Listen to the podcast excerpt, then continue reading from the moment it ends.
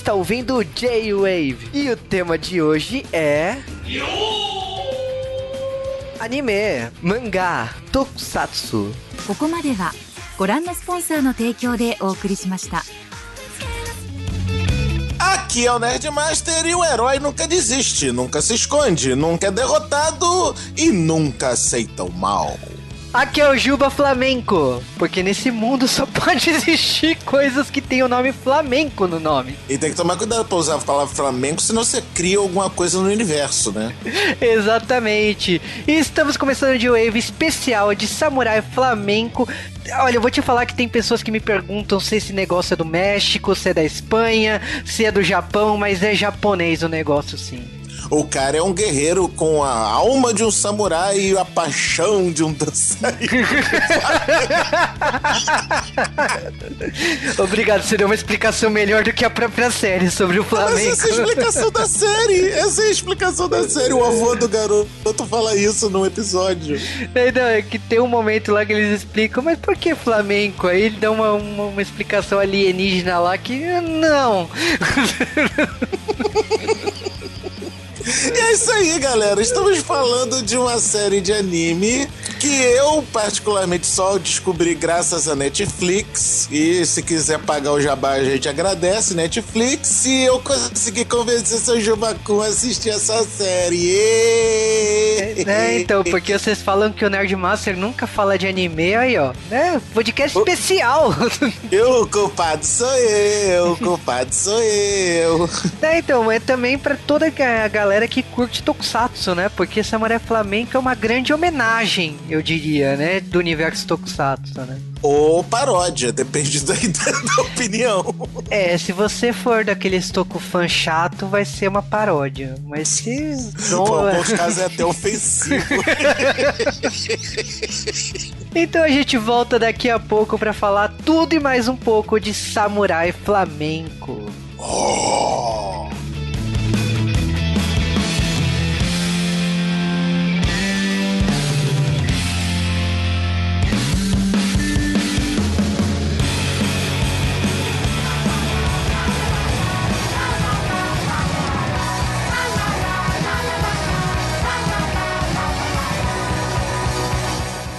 E seja bem-vindo a mais uma gravação do J-Wave no Correios. Não, gravação de verdade, eu não estou na gravação de verdade dessa vez ainda, de novo, mentira.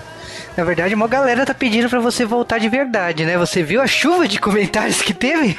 Na verdade, eu voltei a gravações comigo já. Eu tô gravando agora, quem sabe, uma semana sim, outra talvez nunca. Não, sei lá, tem, tem várias gravações comigo, cara. O que, que você tá fazendo com ela, Juba? Por que você, por que você está me mantendo fora do J-Wave? Nossa, agora, agora eu vou levar pedrada na rua, né?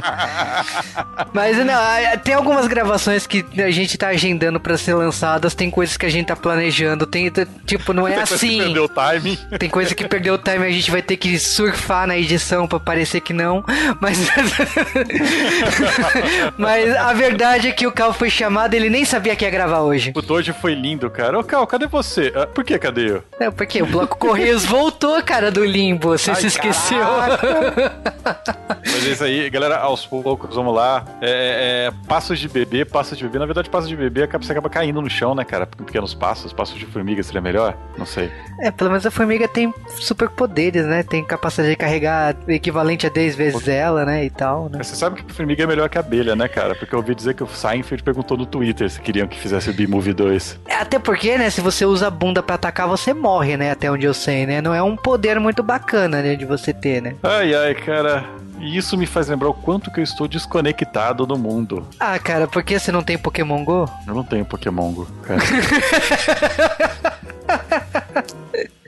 Apesar de eu descobrir que a, a- a minha casa está num lugar excelente, porque aparentemente tem um Pokéstop na porta de casa. Você sabe que eh, no interior, né? Que você sabe que eu viajo pras nas férias pro interior. e eu Tô indo ultimamente nos finais de semana pra lá, que é no meio do nada, que não tem sinal de celular e não tem nada, né? Existente lá, só sinal de internet e a rádio. Eu descobri que tem Pokémon. Só Ekans e uns ratatá da vida, né? É, não, mas tudo bem.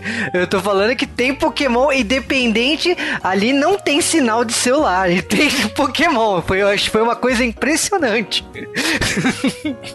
Mas, beleza. Falando assim, as novidades da semana, teve algumas, né? Novo visual de pokémons clássicos, né? No próximo jogo do Pokémon, né? O Sun e Moon. Aliás, eu fico me perguntando aonde vai parar os nomes de Pokémon, do, do o nome dos jogos de Pokémon, né? Cara, Pokémon tá tipo Power Rangers na época, lembra? Power Rangers no fundo do mar, Power Rangers na lua. É, né? Ultimamente, Power Rangers, tipo assim, a gente não sabe nem para onde vai, né? Aliás, Power Rangers a gente sabe, a gente sabe aquele filme. O meu nível de medo em relação a esse filme tem um limite, sabe? Eu tô lá em cima do limite, olhando para baixo, sabe? Tchau, limite. Cara, como estou assustado com esse filme, porque eu não sei. Ah, cara, pra mim o que tá mais pegando é essa teoria que a Rita Repulsa é a Ranger Verde. Se for verdade. Então, não é bem uma teoria, né? Tá muito parecido, mas. Pelo menos naquela Pérez, né? Mas. Cara, não, mas tá, tá, foda, tá foda isso daí. E o pior é que todos esses filmes que vão fazer esse hype foda, não, vai ser uma versão sombria, vai ser não sei o que. Esse ano a gente viu uma flopagem de reboots que não tá escrito. E não só disso, como de versões, né? Aliás, esse ano tá sendo uma flopagem de, de tudo. Porque um filme com um trailer ruim que as pessoas gostaram e um filme com um trailer excelente que as pessoas não gostaram, os dois floparam. Ah, você tá querendo falar de Esquadrão Suicida, né? Sim, quem sabe. Cara, eu assisti o Esquadrão Suicida e, sabe, eu fiquei bem chateado com o ah, que eu assisti. DC precisou de novo, né, cara? DC né? não aprende. Mas. Caça Fantasmas também flopou, né? A bilheteria tá totalmente destruída. A esperança deles é que os chineses gostem. Mas você sabe que, tipo, diferente do Esquadrão Suicida, eu gostei muito do das Caça Fantasmas, né? Que eles tiraram o, o artigo pra ficar neutro. Eu gostei do, do filme. Sinceramente, eu torço muito pra a franquia continue. Mas o problema é que, tipo assim, o roteiro, talvez, eu não sei se é é um problema atual. O grande problema para mim dos caça-fantasmas é que, tipo, elas não resolvem o que elas foram dispostas a fazer. Então tem vários casos ali, tem várias missões e elas deixam inacabado. Tipo, ah, descobriu um negócio no trem, descobriu um negócio na, na mansão, descobriu não sei o que e meio que deixa é, pra lá, não, sabe? A palavra-chave desse filme é foda. Mas... Não, não, não. É, sei lá, são, são, são dois filmes que tiveram seus hypes ou seus mimimis, ou seja lá o que for. Eu acho que o, que o cinema ele tem que começar a criar mais obras originais, né? Já, já, já deu, a gente já viu que não tá dando certo da reboot. É. Puta, tem alguns filmes que falaram que vai ter reboot que eu já fiquei assustado. Esse ano a gente já cagou com várias adaptações. Então, gente, para. Caraca. Você sabe que, aliás, um filme que você gosta muito e já virou de Wave vai ganhar remake, né? Aventureiros do Barro Proibido remake. Por quê? Deixem o velho Jack Burton fora disso. Então, é aquela coisa, né? Eu, te, eu já aceitei que eu sou dos anos 80 e os anos 80 ficaram velhos, né? Porque do momento que vocês pegam as coisas dos anos 80 e começam a fazer remake, continuação e o que for que tá saindo aí. Então, eu. É, mas o problema para mim não é remake, o problema para mim é vocês colocarem um diretor ruim para fazer remakes, roteiros ruins para fazer remakes, certo? Então, a, a gente não tem problema nenhum contra remakes bons, sabe? O problema é que eles não existem. Mas chega de falar de coisas tristes, porque tem outras coisas acontecendo que eu não sei. Olimpíadas, eu não sei o que está acontecendo, não ligo. Se você percebeu até agora que a gente conversou, a gente não tocou nas Olimpíadas, então. não, a gente não, não tá acompanhando do jeito que talvez a maioria dos brasileiros esteja acompanhando ou não. Cara, a única coisa que eu vi das Olimpíadas, pra não falar que eu sou um completo animal, eu estava passando na frente de uma televisão e estava tendo um jogo de badminton. Eu fiquei olhando e falei, cara, eles estão jogando peteca? Por quê? Aí eu falei, ah, deixa, deixa, deixa. Abandona. Eu quero, eu quero muito ir esportes do lugar de Olimpíada, sabe? Tipo, é. Você imagina campeonato mundial de campo minado, Fricel Extreme, sabe? Você imagina que louco. É. A paciência, assim, aqui, o recordista mundial da paciência, 14 movimentos é. Acabamos para os e-mails da semana que você já tá viajando aí com as ideias. Tá foda, né, cara? Eu tô, tô, trabalhando muito. Aliás, quem não, quem não tá trabalhando muito são as pessoas que mandam e-mail pra gente, elas têm que voltar a mandar aquela quantidade ridícula que a gente recebia. Sim, eu acho justo. Eu acho que as pessoas têm que voltar a mandar e-mails. E logicamente que a gente começa com o e-mail do Rafael HQ, né? Que ele falava que, nossa, fazia tempo que eu não tinha leitura de e-mails, né? E aí. Ah, não, não, não. E aí ele comenta. Mas o Rafael HQ porque ele faz tweet, cara. Exatamente, eu gosto dos e-mails dele porque são práticos e são sinceros. Eu gosto disso. Tem gente que vai achar que eu dei indireta. Mas enfim, o que eu quero dizer. Então, é quando a gente recebe um e-mail, galera, assim, não é que a gente não goste, mas quando a gente recebe um e-mail que no tópico do e-mail tá escrito parte 1. Nossa, você tá dando muitas diretas aqui. Mas, continuando, o que o Rafael HQ falou foi que ele falou sabe, que ele achou engraçadíssima a viagem do Sasuke e que ele pretende um dia conhecer o Japão, né? O que falta é dinheiro. Cara, não falta só dinheiro pra ti. Se eu tivesse dinheiro, eu já teria voltado pro Japão. então, Então, é, se se eu tivesse dinheiro, será que eu iria pro Japão? A resposta é não, mas será que eu iria pro Japão? cara, se você tivesse dinheiro, eu sei que você iria pro Canadá, como eu que eu te conheço. Tranquilamente, tranquilamente. Não, se- cara, se eu tivesse dinheiro, eu moraria no, no alto mar, sabe? Mas seria difícil ter internet fibra no alto mar, então não. e eu, eu não gosto de mar também, cara, eu não gosto de peixe, então provavelmente não. É, o legal é que, tipo assim, a gente recebeu também, né, do Henrique Tavares, que ele comentou que ele achou o jeitão do- dos podcasts antigos, né, lá do G-Wave. E ele falou que espera profundamente, né, que o carro retorne permanentemente. Caraca, ele falou de jeito tão antigo. Você lembra quando eu falava assim no podcast porque eu tava gritando, não podia gritar que eu tinha vizinho? Caraca, né, cara? Eu lembro do seu, do, do seu amigo de, de apartamento lá, que era português, que a gente ouvia durante a gravação. Ai, ai. Era, era, era muito bom, cara. Falando, aliás, em membros do G-Wave, o Nerdmaster mandou uns comentários pra gente, né? Que ele falou assim: que tudo que a gente falou em japonês é a mãe da gente. Cara, é que vocês não ouviram eu tentando aprender japonês com os dois aqui. Detalhe, eu fiz um ano de japonês, eu não lembro de bosta. É que você decorou a sua entrada. Quando eu fui fazer. Cara. E eu, eu errei- aí o Juba falava, cara, você tá com sotaque de Minas Gerais, sabe? Eu Não, mas o problema é que, tipo, eu e o Sasuke, a gente preparou a sua entrada e eu não preparei a minha. Quando eu fui fazer a minha ao vivo, que eu engaguejei tudo, você já deu aquele para com essa porra toda. Tipo, eu fiquei mó sem jeito na entrada. Eu falei, caramba, ok. E aliás, nós temos ouvintes que sabem o que a gente falou? Lógico que eu tem. Não, não, não, eu preciso de algum ouvinte pra confirmar o que eu falei. Eu posso estar sendo sacaneado. Não, você, a gente já te ensinou os palavrões, você sabe também. Mas ó, o Bruno Loula, ele falou que conhecer o Japão é um sonho, né? Eu concordo contigo e que ele espera que o Juba volte. Cara, eu tô achando que eu vou fazer uma vaquinha virtual, porque eu acho que é a única maneira de eu ir pro Japão hoje em dia. Mas ainda falando, tem o Ivan, né, que ele perguntou se a gente conhece os animes Ama Ama to Inazuma e Kanojo to Kanojo no Neko. Confesso que não. Eu também não. Você sabe japonês, você sabe o nome do segundo anime. Eu só sei uma. Bom, na verdade, o pior que eu sei, cara! E ele ainda comentou que foi excelente a volta do Cal, né? Que, tipo, a, a sessão de e-mails, comentários e tudo mais, né? Então foi esses o- os comentaristas, né? Os e-mails da semana. E a gente fica feliz, né? Com o pessoal voltando a comentar. Então a gente dá um abraço pra todo mundo aí que mandou mensagem pra gente. Teve gente que mandou no Twitter, teve gente que mandou no Instagram. Então, muita gente dando os parabéns que a gente voltou com o Bloco- o Bloco Correios e voltou com o Cal, né? É isso aí. Aliás, eu tô tão isolado do Twitter que eu só olho lá quando me mencionam. E normalmente é palavrão, então. Aliás, o senhor tá afastado de tudo, né? Do, Cara, do Face, Eu- do. ah, vamos lá, caros ouvintes do G-Wave, devo ou não voltar para as mídias sociais? Será que é um momento propício para eu entrar no Hello? Eu sei que é do cara do Orkut. Será que vai ter cotização do Hello ou já vai estar pronto, sabe? Já vai estar no esquema. Será que seus amigos de colégio vão te encontrar no Hello? Será que devemos fazer uma comunidade do Hello pro G-Wave?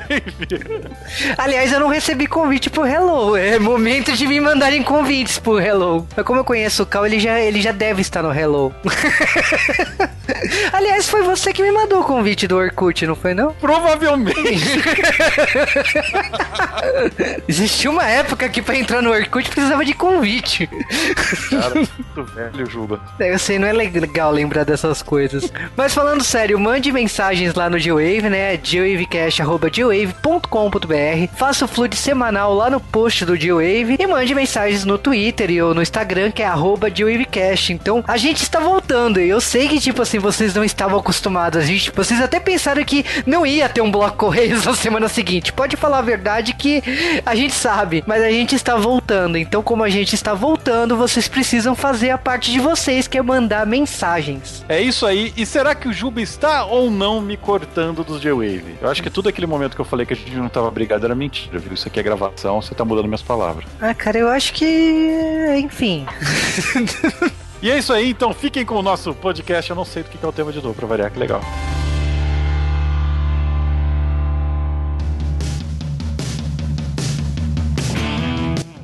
Antes de falarmos sobre Samurai Flamenco, vamos falar de curiosidades de Samurai Flamenco, né, seu Chubacum? O diretor desta película, deste anime, também é conhecido por que outra série? É, ele é o Takahiro Omori. O Takahiro Omori, ele é conhecido por Bacano e Durarara, cara. Durarara é uma série fantástica. Eu, eu adoro. Futuro J-Wave, futuro J-Wave. Vai ter no futuro J-Wave do Durararara. Pô, eu espero, cara. Ele fez algumas coisas também. Ele foi diretor de Power Stone, que passou aqui na Rede Globo. Esse Cara, desenho. eu adorava o jogo. Né, Então, o anime não é grande coisa, não. É, mas... mas o jogo é maneiro. Mas ele, é, pelo menos é o que passou aqui. Tem o Hellgale, tem outras séries, mas vamos falar, né? Durarará. Então, ele, tipo, eu espero que um dia vire aqui de Wave. Até falei pro Nerdmaster assistir, então esperemos, né? É, calma aí, deixa eu só assistir os episódios e daqui a pouco a gente grava. O, agora falando do roteirista, é Hideyuki Kurata. Hideyuki Kurata. Saúde.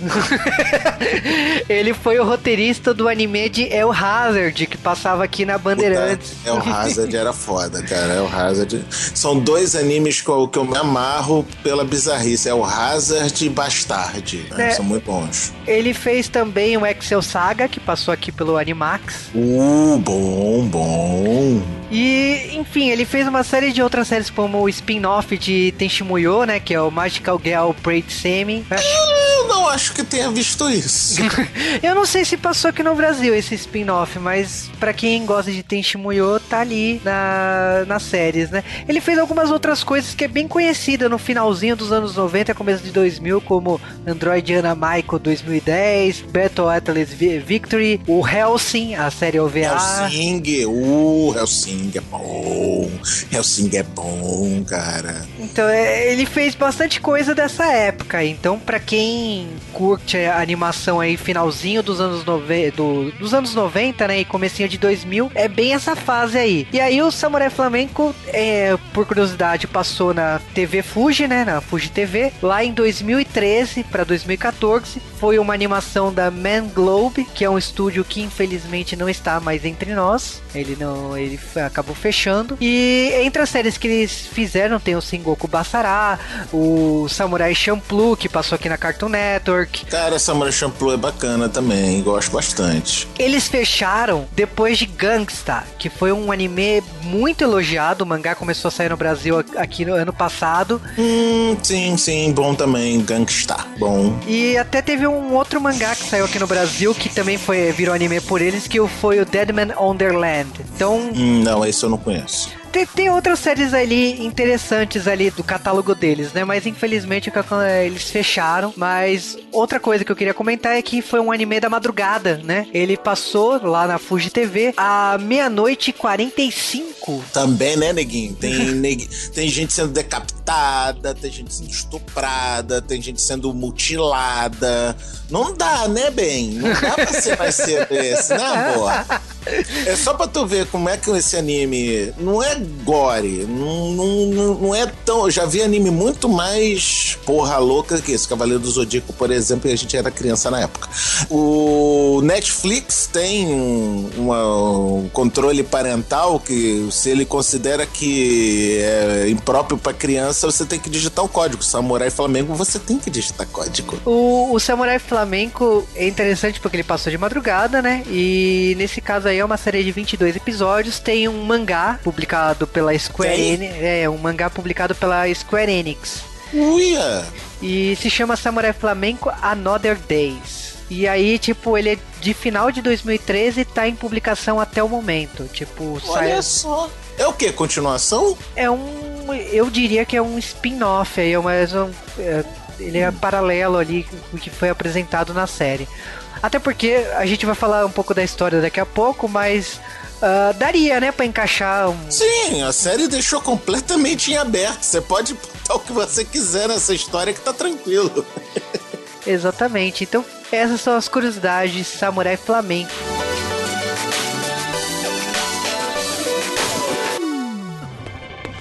しゃ変態野郎ミック。おい変態。お前に薬のルート一つ潰されてんだ。落とし前つけさせてもらうぜ。今までの人たちとは違う。そっちが本気ならこっちも新しい技を使わせてもらう。わ技だと。あ怪しい動きだよししろ侍サンドイレイサー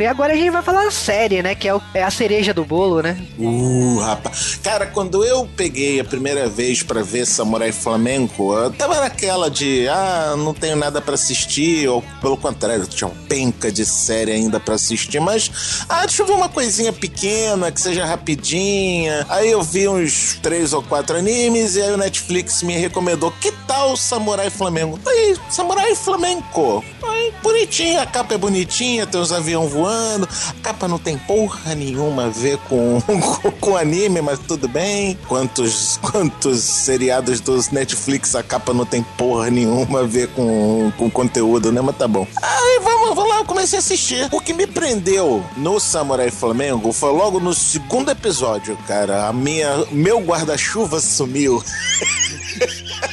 que nome pro episódio. Que, cara, é, é, aquele tipo, o cara não é super-herói. Não, ele não é um super-herói, mas ele tenta. É o bom moço, tenta fazer o bem e, e não importa a merda que ele faça, ele vai fazer o bem. Cara, aquilo me prendeu e me ganhou. Já ganhou no segundo episódio. É, o Samurai Flamenco, no meu caso, o Nerd Master comentou muito assim: ah, assiste, você vai gostar, Tokusatsu e eu tal. Eu cheguei, né? Olha, homenagem pra caraca todos os tokusatsu. É muito bom. Eu sou, eu sou chato quando eu quero. O que, que a série me pegou foi exatamente a questão de, tipo assim, por eu gostar de cultura japonesa, estudar japonês, eu sempre li algumas notícias sobre malucos que se, se fantasiam e ajuda o pessoal a atravessar a rua. Tá, mas peraí, não, calma. Malucos fantasiados no Japão é cosplay. Maluco fantasiado dos Estados Unidos é que é os Batman wannabe. Exatamente, então, tipo, não é uma. Estilo, estilo kick-ass.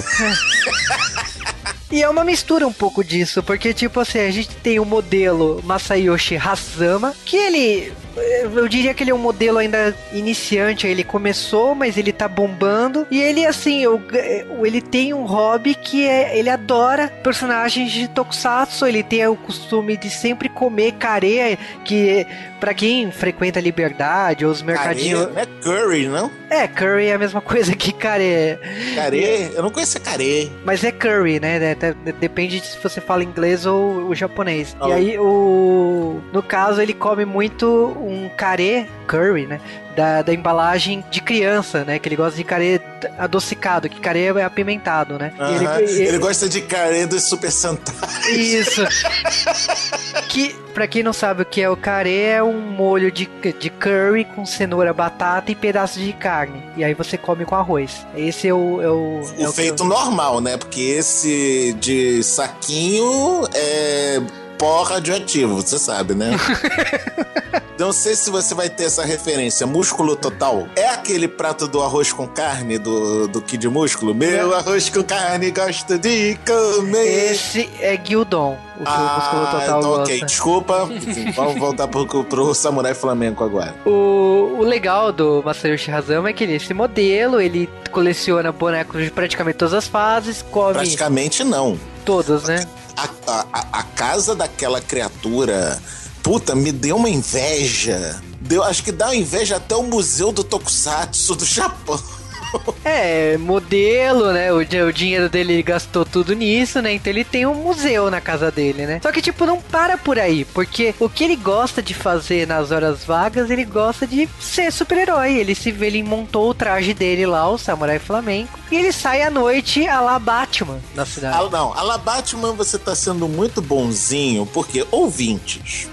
Na primeira fase do anime, o cara é um herói de rua. Aqui, aquele herói, imagina um maluco com capacete de ciclista, pano em volta da cara para cobrir o rosto, oclinho de, de esquiador, tal e coisa, e um pijama, porque aquilo é um pijama, tá? Na primeira fase aquilo é um pijama, aquilo não protege porra nenhuma, tá? E um pijama decorado a la Star Trek. Esse era o uniforme do Samurai Flamengo na primeira, fase, na primeira fase. Exatamente. E eu acho que o legal é que, tipo assim, acaba acontecendo um episódio meio hilário, né? Porque ele acaba se esbarrando com um policial chamado Hidenori Goto. Uhum. Goto-san. É, Goto-san. Que, infelizmente, ele ele tava tirando a roupa ali, ele tava. Aconteceu um problema ali e, e tipo, nasceu uma bela amizade a partir ah, desse... sim, nasceu uma bela amizade. Chega o policial que tá na sua hora de folga, porque tinha acabado de sair da delegacia, né? Passa por um beco escuro e vê um cara pelado. O que que ele grita? Hentai! Hentai! Tarado! Tarado! É lógico, né, porra? Tá, não, não sou tarado, eu sou super-herói. Quer dizer, quase isso, é a mesma coisa, né? É, é, eu acho que o legal é que, tipo assim, ele podia ter prendido esse maluco, mas não, tipo, deixa ele aí, sabe? É porque ele é bonitinho. É, então, esse anime tem uma pegada. Tem uma pegada. Não, tem uma pegada, não. Não, tem uma pegada. Não, o Jubá, tem uma pegada, não. É muito gay. É, mu é muito gay. O cara no final. Eu posso contar só um negócio do final rapidinho? O cara me propõe casamento pro outro. Vá se lascar. É muito gay. Porra.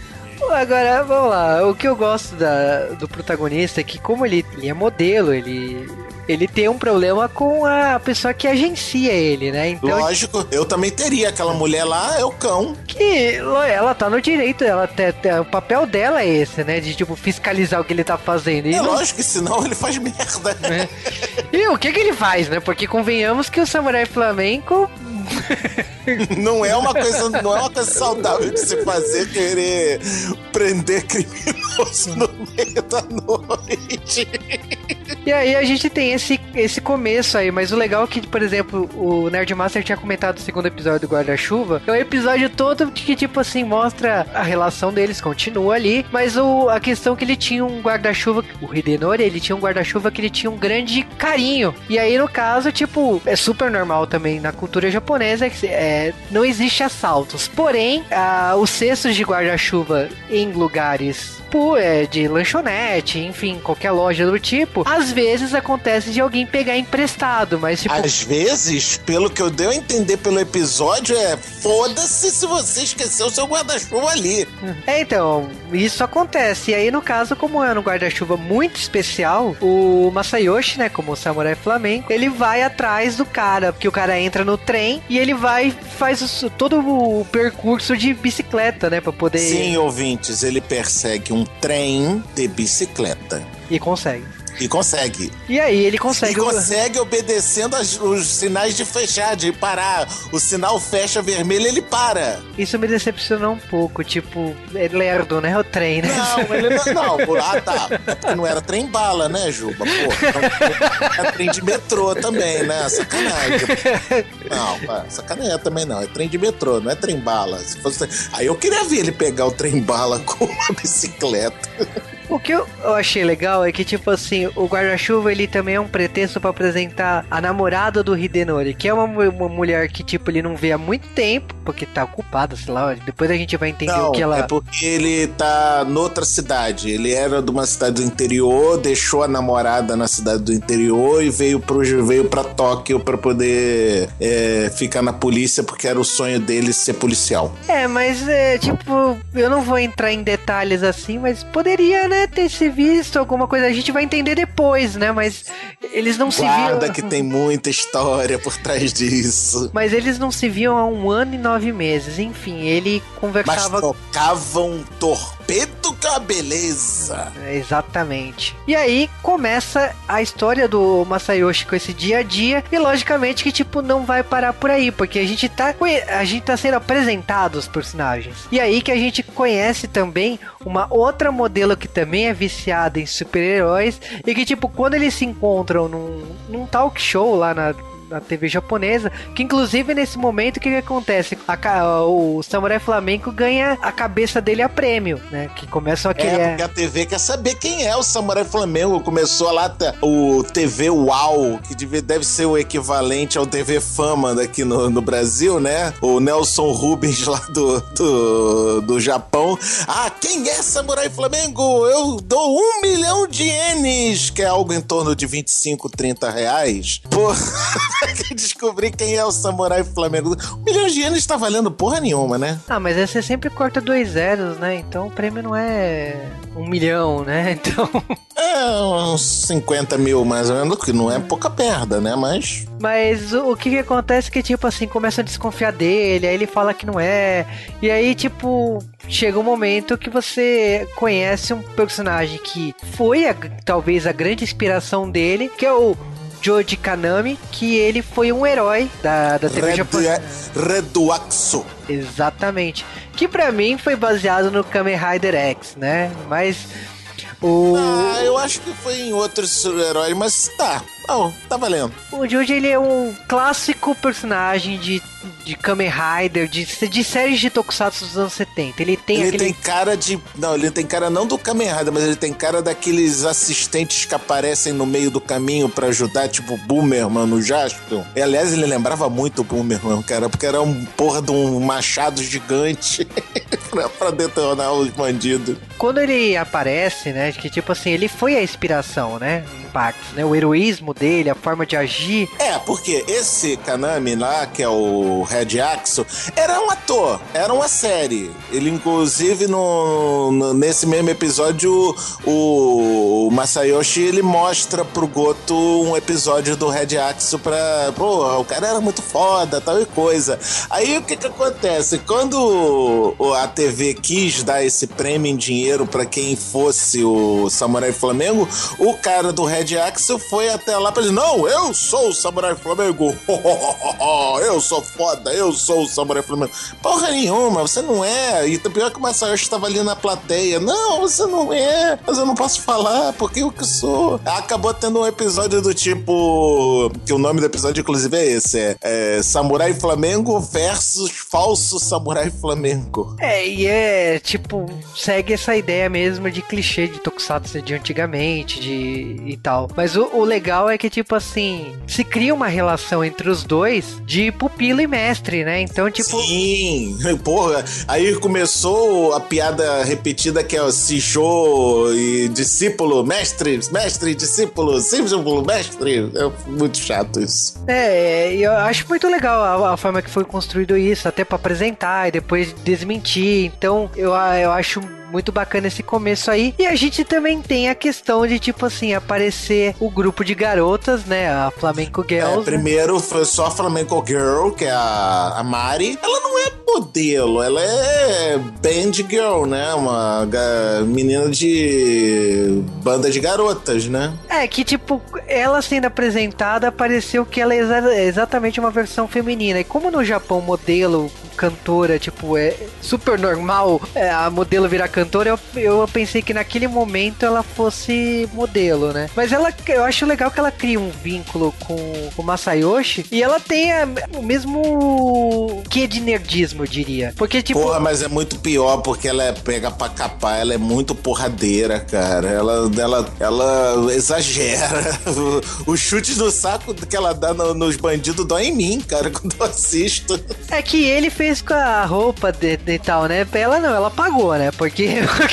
não, ela não fez a dela, não. Ela mandou fazer. Ela mandou fazer. Tá muito bem feito. É cosplay profissa. É cosplay ganhador de prêmio dela. É, e aí ela tem um, tem um báculo ah, igual Sakura, só que o báculo tem uns espinhos e, e desce porrada quando ela quer bater de verdade. Então. E dá ela... choque. Dá choque. E tem gás, e tem espeto, e tem é, lâmina do outro lado. É, não é pouca perto, não. Então, nesse momento da série, o que que acontece? Eles começam a trabalhar juntos, aí começa a cair a criminalidade, e, e de repente eles se separam. Então, esse momento. Aí o que era antes uma menina mágica viram três. Que é a, é a entrada da Mizuki Mizawa e da Moe Morita. Então, elas formam a Flamengo Girls. Então, tipo, acaba. Não, deixa eu só dar uma parêntese aqui. Estamos falando sobre o nível de de viadice dessa série, né? O que é o relacionamento homossexual das três Flamengo Girls? Ah,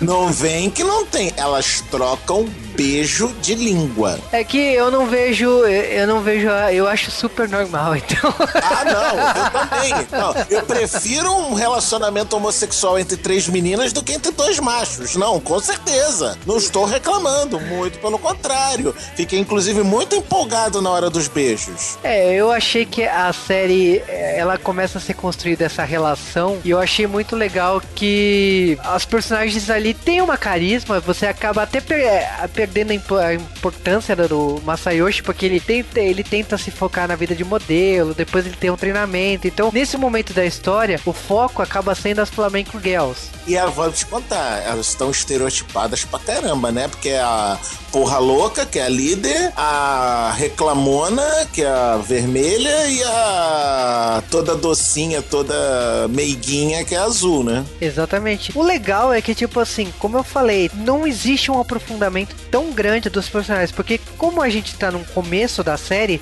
a gente tá pensando, ok, a gente tá conhecendo os personagens. E isso não para, porque, tipo, já, a gente já, já entra o Jun Harazuka, que é o cara da companhia Monsters, né? Que ele cria armas de papelaria. Cara, companhia Monsters, cara, foi sensacional. O cara quando entrou, pareceu Ninja Jiraiya quando ganhou apetrecho extra para melhorar a armadura, cara. Sensacional isso. Cara, eu eu adoro a E não, e o principal que a gente tá falando de armas, né? A gente tá falando de equipamentos, é tudo material de escritório. Isso que é o mais legal, cara. De caneta, régua, tudo, tudo vira água. Cara, eu, a trena que serve pro cara balançar como se fosse Homem-Aranha é sensacional, cara. E aí o Samurai Flamenco recebe seu primeiro upgrade, né? Que é uma coisa constante na série, né? Então Ou é... armadura, uma coisa que é engraçada, que se você comparar a armadura, entre aspas, do começo da série com a do final da série, caraca, que diferença! A do final da série é a que aparece na abertura. Na primeira abertura. Você... Isso, isso. Que você acha que é um delírio do, do é, cara, né? é delírio, porque a, a própria abertura mostra que é sonho do cara. E aí, o legal é que, tipo assim, ok, ele recebeu esse, essa atualização, ele, ele tá lutando com as armas. Só que, tipo assim, isso não significa que as coisas vão ficar assim para sempre. Porque ele até tá se questionando um pouco que ele tá fazendo o serviço dele tão bem que caiu a criminalidade. E aí que a gente tem a primeira mudança da série, no episódio 8. Eu diria que até é um recomeço pra série. Porque é o ataque do perverso rei tortura. muito bom isso, cara. Tava muito focado na realidade esse, essa série até agora. Eu tava começando a precisar de um, de um elemento porra louca, né? É, e a chegada dele, tipo assim, mostra que a gente vai realmente voltar pro universo do Tokusatsu. É uma coisa que. Ah, uma coisa, nessa, nessa parte, o Samurai já tá. O Samurai Flamengo já tá. O Samumenko, né? Como, de, como chamam ele de apelido, já tá começando a ficar famoso. Já é reconhecido na rua e o caramba. Só ninguém sabe que é o Masayoshi. Exatamente. O legal é que, tipo assim, como ele tá usando as armas, ele tá, ele tá popular. Até porque, tipo assim, teve toda uma explosão nos vídeos do YouTube que começou a expor ele. Enfim, ele tá. E depois a cabeça dele é prêmio. Então ele virou uma pessoa muito popular. E a chegada desse vilão com monstros da semana, a gente começa com, com os monstros da semana, o, ele precisa lutar com as armas. E até, e até tem ajuste das armas para isso. Porque, tipo, antigamente era bandidos de rua, agora não, agora são monstros. E senhoras e senhores, uma salva de palmas para Guilhotine Gorila, o personagem mal agembrado do cacete. Criatividade. Zero. Não, os nomes dos bandidos chega uma, chega uma hora mais pra frente que é qualquer coisa. Miami bailarina. Porra, não. Porra.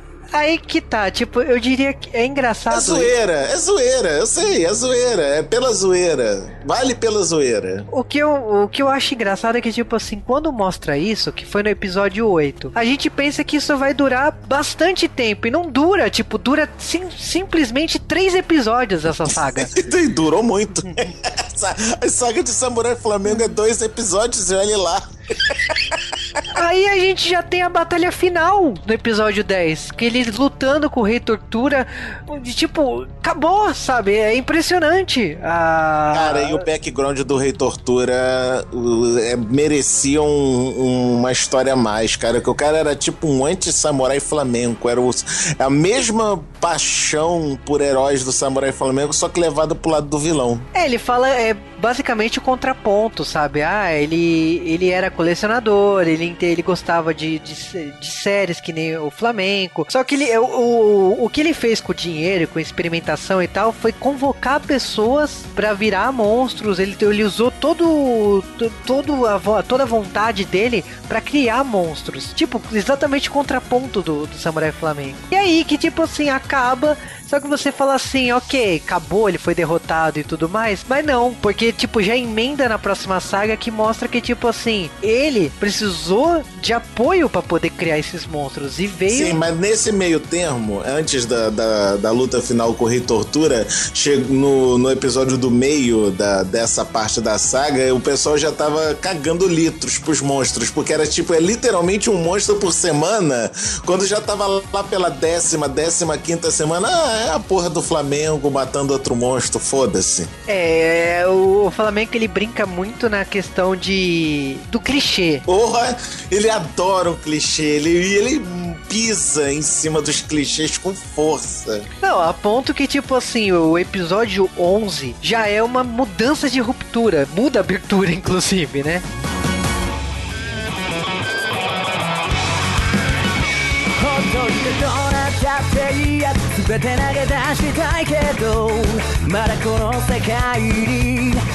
下がってるんだよ。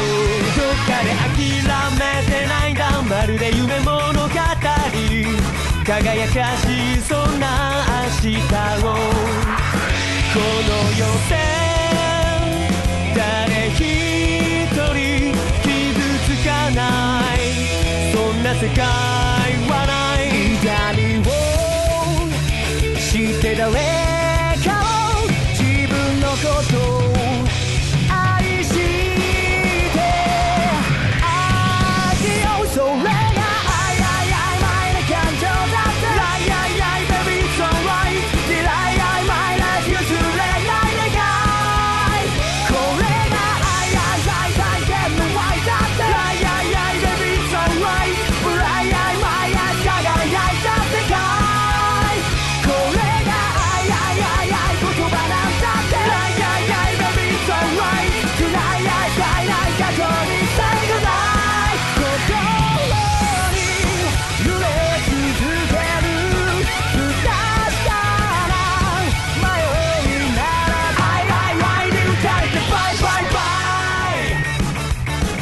From Beyond. Que é a nova, os novos vilões, a nova horda de vilões aí. Simplesmente eles também ajudaram o vilão anterior e que meu irmão, quando assistiu, falou assim: ok, significa que tudo é culpa de uma ilha. Sim. Tudo é culpa de uma ilha subterrânea ainda por cima. Porque essa, essa ameaça alienígena aparece, e aí, tipo não, assim. ele não é alienígena, é intraterreno. Ok. O, Sim, o, eu sou babaca esse ponto. O legal desse momento da série é que, tipo assim, eles vão puxar as referências lá dos Super Sentais dos anos 70. Então, se você gosta de Goranger, se você gosta de Battlefield J, se você gosta de Dandyman, se você gosta das séries daquela. Até mesmo Changeman, que tem. o- Se você gosta de Maskman, você não tem gosto. Aí é falta de caráter, desculpa, É, Santos. também é. É.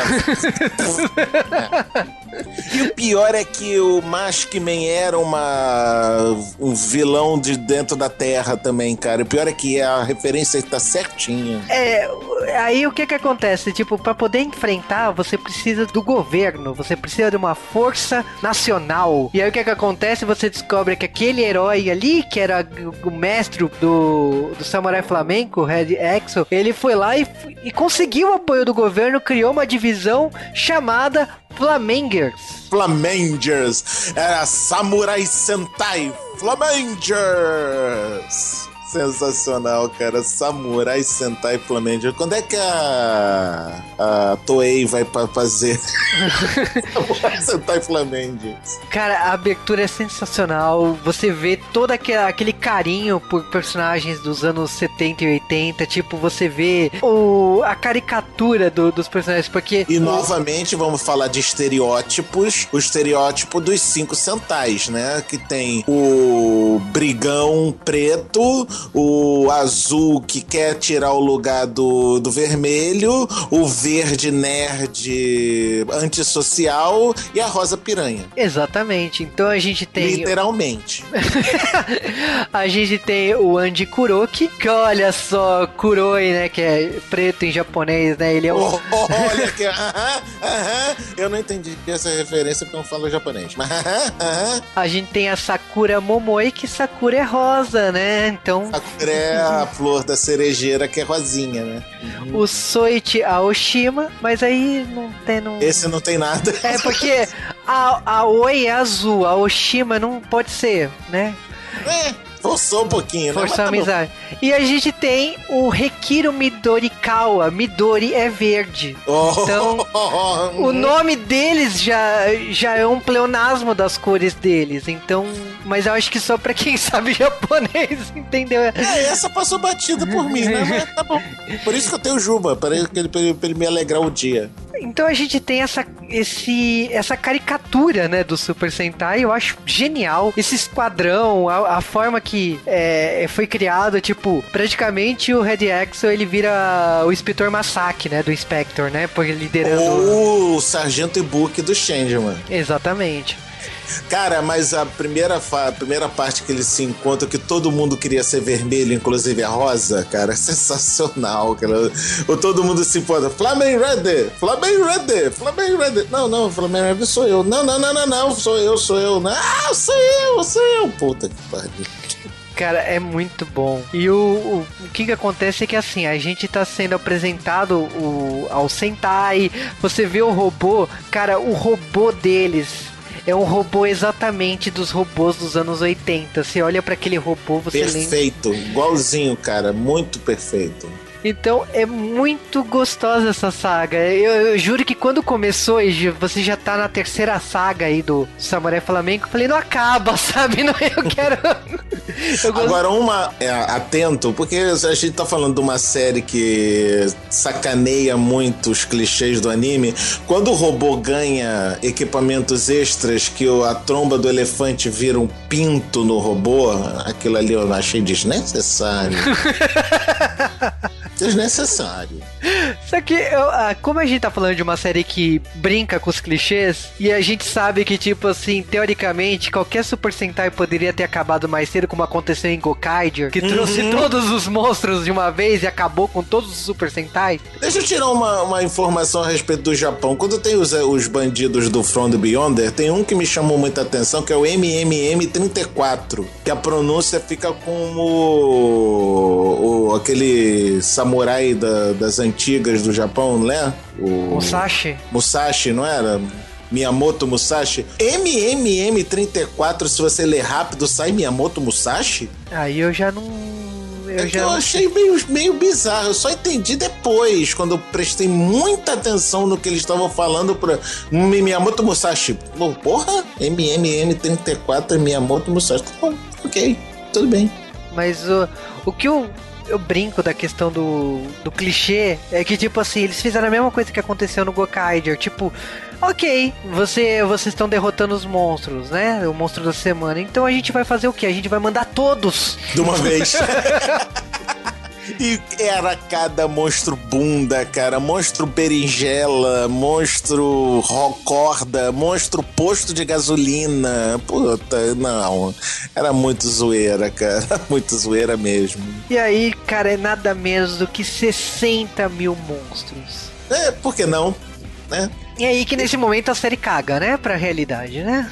É, aí começa o arma do juízo final, que é uma furadeira que vai destruir o Monte Fuji. E é óbvio que se você destruir o Monte Fuji, explode o Japão inteiro. Não sei qual é a relação, mas tudo bem. Você cria uma erupção, aliás, chegando no centro da Terra você destrói o planeta, alguma coisa e aquela organização. Não, que- ali ficou bem claro que se você destruir o Monte Fuji, você destrói o Japão. Foi exatamente essas as palavras que foram ditas. É, Você, você destrói muita coisa acabando com o Monte Fuji, né? Mas a, a questão é que, tipo assim, nesse momento, não tem como. Humanamente é impossível cinco Rangers lutar contra 60 mil monstros. Aí é aquele momento que o, o Red Axel ele recruta todos os heróis que teoricamente era só de séries de TV, né? Mas foda-se, né? Foda-se, né? Já que, a, já que a realidade foi pra casa do caralho, né? Então, todo, sabe todos aqueles super-heróis que o Masayoshi tinha em casa como herói de televisão? É tudo herói de verdade.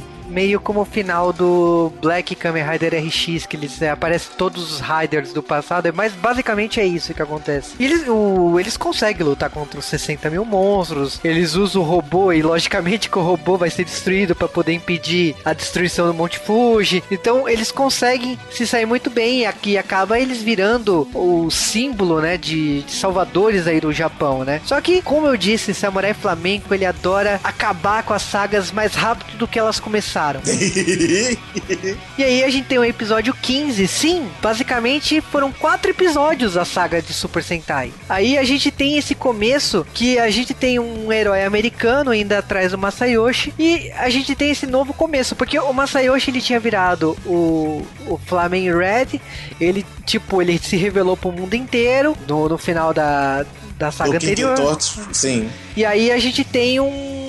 É, tá sendo retrabalhado ele que, tipo assim, ele virou um Tony Stark dessa realidade. Todo mundo idolatrava. Ele não teve problemas sérios. Porque, como ele virou um herói do governo, não, não, não teria problemas. E até a agência dele lá começa a trabalhar pró isso. E eu diria que agora começa a saga Watchmen. É, orra. Tirou as palavras da minha boca. Quem, quem vigia os vigiantes? Quem vigia os vigilantes? Porque basicamente é o seguinte: os heróis foram. Basicamente. Deixaram Não, de. basicamente, basicamente, o primeiro-ministro, e especificamente o primeiro-ministro japonês, disse: é tudo mentira, os heróis são todos falsos e eles é que arquitetaram a, a briga dos monstros. Então os monstros estavam de colônia com os heróis, os heróis são uma merda, vamos acabar com os heróis. E aí, por causa disso, tipo, vira uma lei de caça aos heróis. Então começa uma busca sem fim por todos aqueles heróis que você acabou de ver no final da- do episódio anterior. E o Masayoshi, ele tá com, com um herói ali, praticamente oposto dos heróis japoneses, musculoso e tudo mais, que explica que os Estados Unidos aconteceu a mesma coisa. E que, tipo, era o momento dele fugir. Ou seja, o cara num dia era o Tony Stark e no outro virou um mendigo. E o que que acontece é o seguinte, é, todos os, os membros do Sentai são sequestros, são presos, né, pelo governo. Todo mundo acaba sendo preso. Ele, ele consegue ainda ficar livre aí, mas ele, ele acaba acompanhando, ele tenta ligar para todo mundo. Acaba que, tipo assim, no fim, todo mundo é, deu errado ali o que. E começa, tipo assim, uma busca pelo primeiro-ministro, porque, tipo assim, meu, como assim? A gente acabou de salvar o mundo e agora a gente virou os vilões da bagaça. É, né? Aí começa de novo a volta do doutor lá das indústrias monstro, porque o Samurai Flamengo precisa voltar a ser Samurai Flamengo. Já chega do Flamengo Redo. E aí ele precisa de novas armas, ele precisa de uma nova, um novo traje. Tipo... E a armadura já começa a ficar igual da abertura. Exatamente. Agora, o que eu não consigo, e agora prepare-se, Juba, para rir um bocado, é a armadura do primeiro-ministro. Porque, sim, crianças, era tudo culpa do primeiro-ministro, né? né? Ficou óbvio, né? Que o primeiro-ministro era um bandido? É, ficou, né? Então tá bom. A armadura do primeiro-ministro é movida a apoio popular eu achei aquilo meio Toguro, né? 100%, é, 90%. É. O, a armadura. Vocês não entendeu, não? Você não entendeu, ouvinte, não? A armadura fica mais forte conforme a população apoia o primeiro-ministro. É tipo votação. Fora Dilma, já foi golpe, essas merda toda. Então, imagina isso dando força para uma armadura do Temer. É, então, na atual circunstância. é. Ele perderia lindamente. É. Mas que foi o que aconteceu com o primeiro-ministro, né? Porque depois que descobriram que ele era um mentiroso, a armadura dele ficou com 30%, 10%, 1%, 1 de apoio e um soquinho do Samurai Flamengo já foi o suficiente para derrotar a armadura. Agora, para quem gosta de Tokusatsu, eu diria que a roupa do primeiro-ministro ela foi baseada, foi inspirada na roupa do Garo. Foi. Muito, muito. E logicamente que, tipo assim, o Samurai Flamengo ganha, o dia novamente. Tocaram um pouco do, do Black Moon, do Kamen Rider Black. Sim, o, mas aquele dourado, eu falei, nossa, Garo. Não, né? aquele ali é do Garo puro, mas eu tô falando, a estética lembrava muito o Shadow Moon. Sim. Eu, ok, ele salvou o dia, os heróis foram soltos e tudo mais. Aí você pensa, ok, tipo, pra onde essa série vai? Vai voltar a ser Super Sentai? Não, não. vamos pro espaço. Quando eu vi o próximo episódio, Flamengo em Space, falei, meu Deus, toca Power Rangers no espaço. Não, não, afinal de contas, já, já homenageou Kamen Rider, já homenageou Super Sentai, agora vamos homenagear Ultraman, né? Exatamente. E aí a gente chega no momento de tipo assim, aquele herói americano que a gente achava, mas ele não é, na verdade ele é um alienígena, o Flamencolian. Esses plot, esses plot twists do do, Samurai Flamengo, cara, na primeira vez que você vê, você se surpreende, realmente. Mas depois tu fala, não. É, ele, ele joga tudo fora, ele constrói o um negócio e. É, aquele negócio, sabe aquela historinha que eu te contei há dois episódios atrás? Foda-se. Mas o. Aí que a gente começa o seu cérebro a fritar, porque como a série vai mudando, vai mudando, vai mudando, ok, aí a gente chega no momento que essa criatura ela chama o Masayoshi, ela explica o basicamente que tipo assim, ele tem a força daquele universo ali, ele ele criou tudo aquilo, os vilões e tudo mais. É a força de querer lutar, de querer oponentes mais fortes que nele estava ficando. Ele basicamente criou tudo aquilo. E que ele não estava sozinho. Era tudo culpa da palavra flamenco. E que existia outros flamencos no universo. Existia outras pessoas que nem ele. E ele que tinha que decidir se ele ia continuar ou não. É mole. Eu achei uh, aquele, sabe aquele momento que o cérebro não tá mais entendendo o que está acontecendo? é, aquele momento, deixa eu, deixa eu exemplificar esse momento para os nossos ouvintes. É aquele momento que na sua cabeça surge um interruptor. Sabe interruptor? Daquele tipo liga e desliga antigo quando você bate, faz tec, tec, sabe? Aqueles de ferro, de metal. E em cima desse interruptor está escrito foda-se. E você vai e liga o botão do foda-se. Exatamente. Então eu acho que a partir desse momento a, a série ela fala assim: Meu, se você quiser continuar a ser um super-herói, vai continuar aparecendo inimigos aí. E aí o, o Masayoshi acaba que no final ele decide: Não, ele quer voltar para aquele planeta, ele quer voltar para onde ele mora e continuar exatamente como tudo estava antes. Então significa ter é, uma vida normal. Só, uma, só um, um, um meio termo aí. Entre essa decisão, o cara vira um gigante igual o Ultraman, tá? Sim. O que eu acho que ele volta pro planeta, ele volta pra vida dele. E eu pensava que ia voltar exatamente como no primeiro episódio, mas não. Ele volta sendo popular, ele volta sendo. Ele volta sendo presidente do mundo. Exatamente. E todo mundo na rua fala: Senhor presidente do mundo. É inacreditável como essa série. e aí a gente tem basicamente esse dia de esse dia normal dele aí como presidente do mundo. E aí você pensa, ok, será que vai continuar assim? Não, porque Samurai Flamenco não é uma série que segue sem o seu, as suas reviravoltas drásticas. Cara, e aí entra o episódio O Garoto do Passado, cara, que esse episódio me deu medo. Que esse episódio ele começa com a explosão da casa do Masayoshi, né? Então, tipo, tudo que ele. Todo o legado dele, né? Todo o, o seu fanatismo vai pelos ares, né? É, só sobrou o Machado que tava com a gente.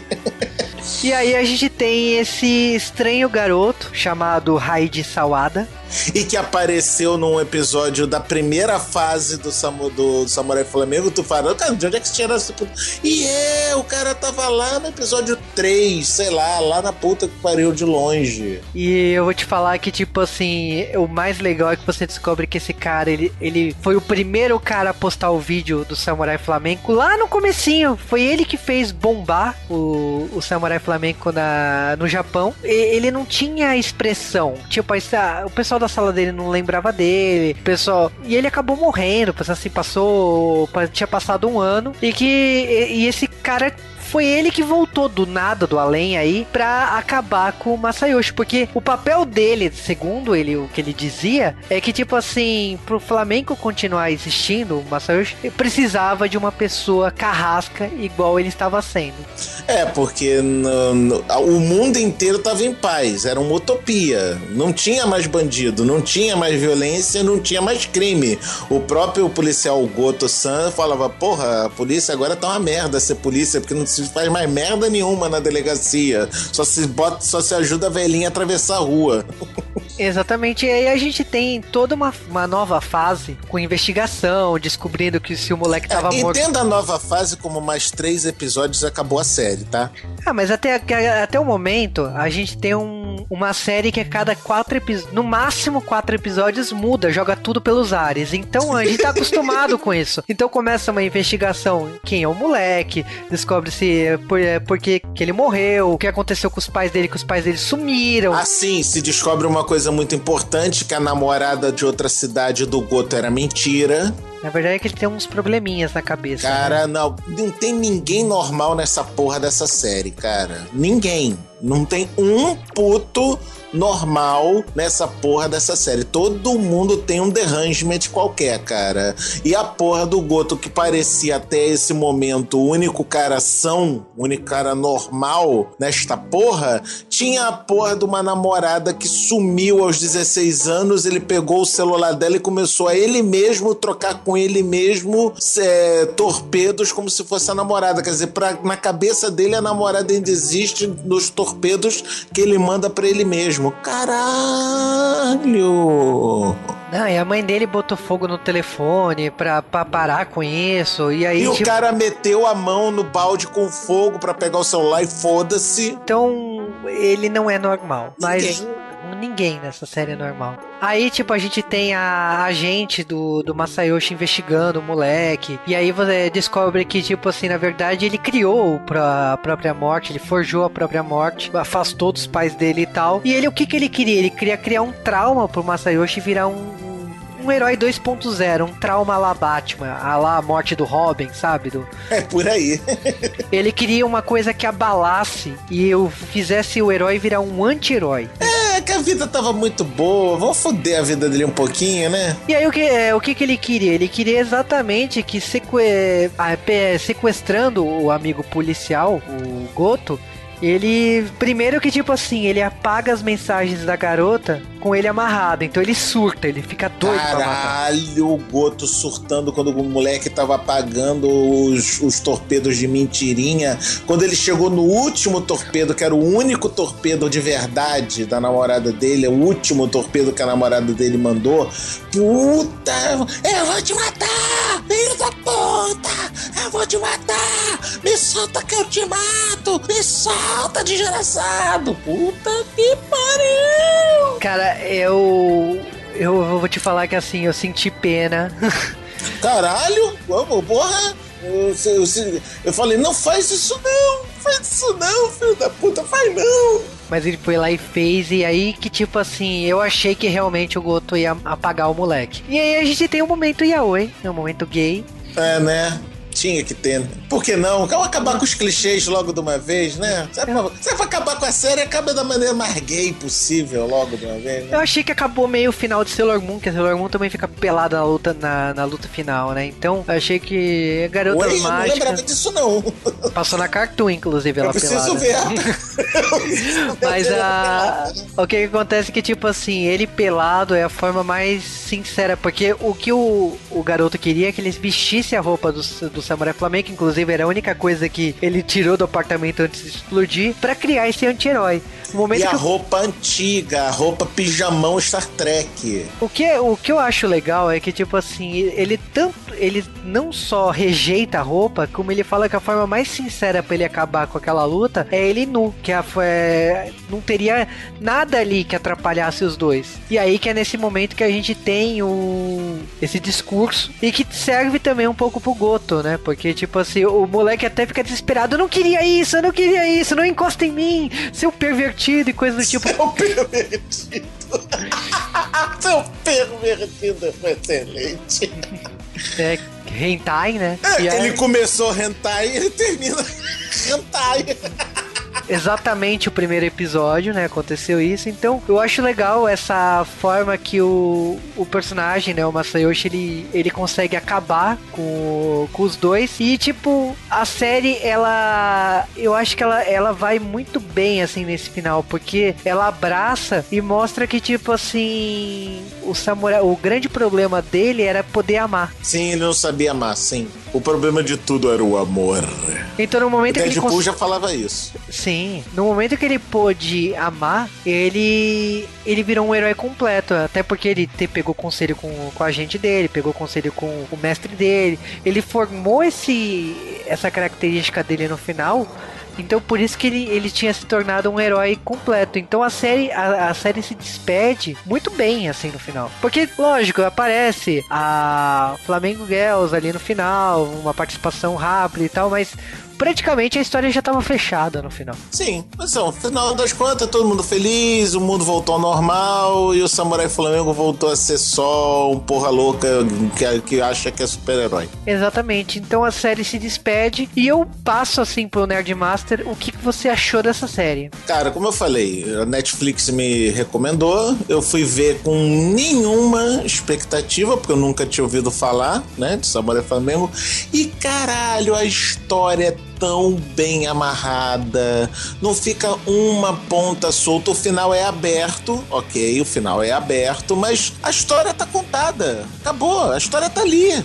Começo ao fim, não ficou nenhuma ponta solta, cara. É, é, ele, esse escritor, esse roteirista, eu esqueci o nome, você lembra? Hideyuki Kurata. Isso, saúde. Cara, ele me lembrou em muitos pontos o Eiichiro Oda do One Piece. Que ele pegou uma coisa lá do comecinho da série, trouxe pro final e, e ligou e prendeu, ficou bem feito. Cara, nota 10, sem dúvida nenhuma. Ouvintes, tá na Netflix, bicho. Vai lá, vai assistir 20 e pouquinhos episódios e você numa sentada assiste isso, tranquilo. É, eu confesso que eu acho que assim, o Samurai Flamenco, ela, por causa dessas mini sagas, eu recomendo você assistir elas isolado. Porque a cabeça, a cabeça É explode muito. Então foi a forma que eu assisti. Mudava o arco, eu falei, peraí, aí eu passava um dia e assistia de outro arco.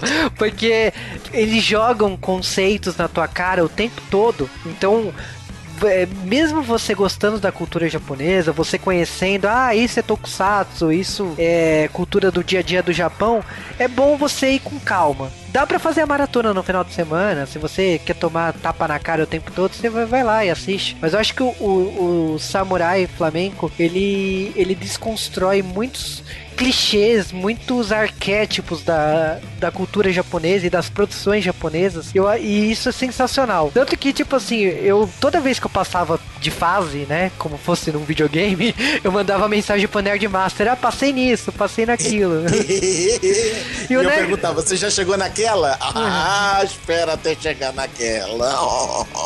Você sempre falava: Vai piorar. Eu sempre falava, só vai piorar. Você não viu nada. E aí, tipo, essa curiosidade sem fim, eu acho que foi o que me animou a fazer essa maratona. Eu adorei os personagens, adorei os conceitos, adorei ver Kamen Rider, adorei ver Super Sentai em cena, adorei os especiais deles e tudo mais. Senti pena de ser tão rápido que eu falei assim, cada saga que acabava, eu lamentava, eu queria ter visto mais daqueles personagens. Não, eu achei que foi bom esse ter esse gostinho de quero mais. Deixou, deixou gostosa a série. Eu, mas é isso que eu tô falando, assim, com esse gosto, você fala assim, não, não quero que mude. Então, tipo, é bom é, ver uma série que tem esse tipo de pegada. é, é diferente.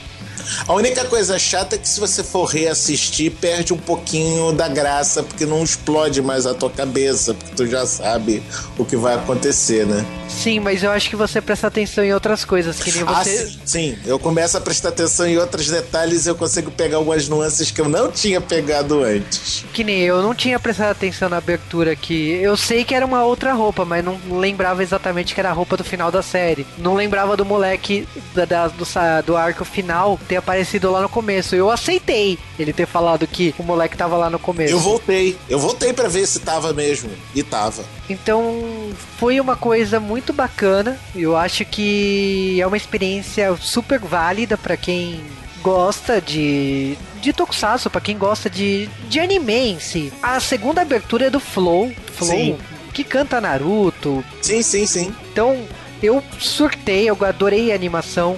Eu, para quem me acompanha nas redes sociais, viu que eu postava que eu tava assistindo Samurai Flamengo. Então, eu posso garantir assim que eu surtei assistindo essa série. Então eu, recom eu recomendo que assista, principalmente se você conhece a cultura japonesa. Se você não conhece, vai, abraça, entende? A, o podcast aqui foi feito para preencher as informações. Se você não entendeu por que aquilo tá ali, volta aqui no podcast, ouve algum pedaço que você realmente talvez você vai deixar mais claro para você o que, que foi o, a experiência de ter assistido Samurai Flamengo. Ou qualquer coisa se tiver dúvidas, pergunta pro Juba no Facebook, ele adora isso. Ah, não faz isso não.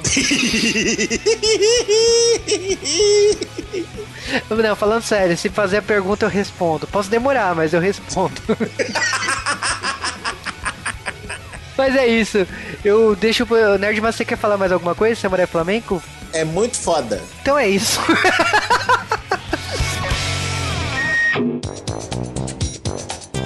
então, então. Ficou boa a gravação. Ótimo. Uhum. Aqui é o Juba Fram... Opa, desculpa.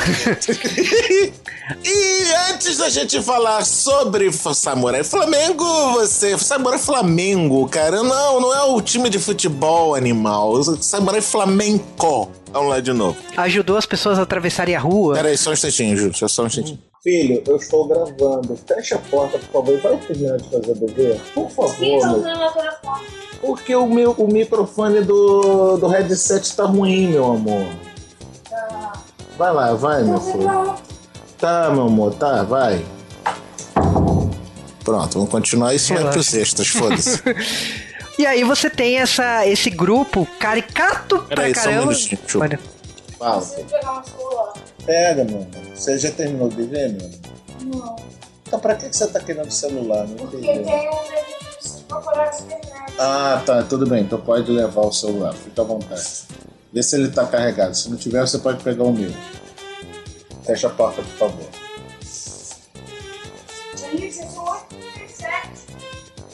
Fecha a porta, por favor. Ah, na verdade, ah, eu vou deixar o celular na sala e esperar o jantar pra poder procurar, tá? Tá bom. Segue.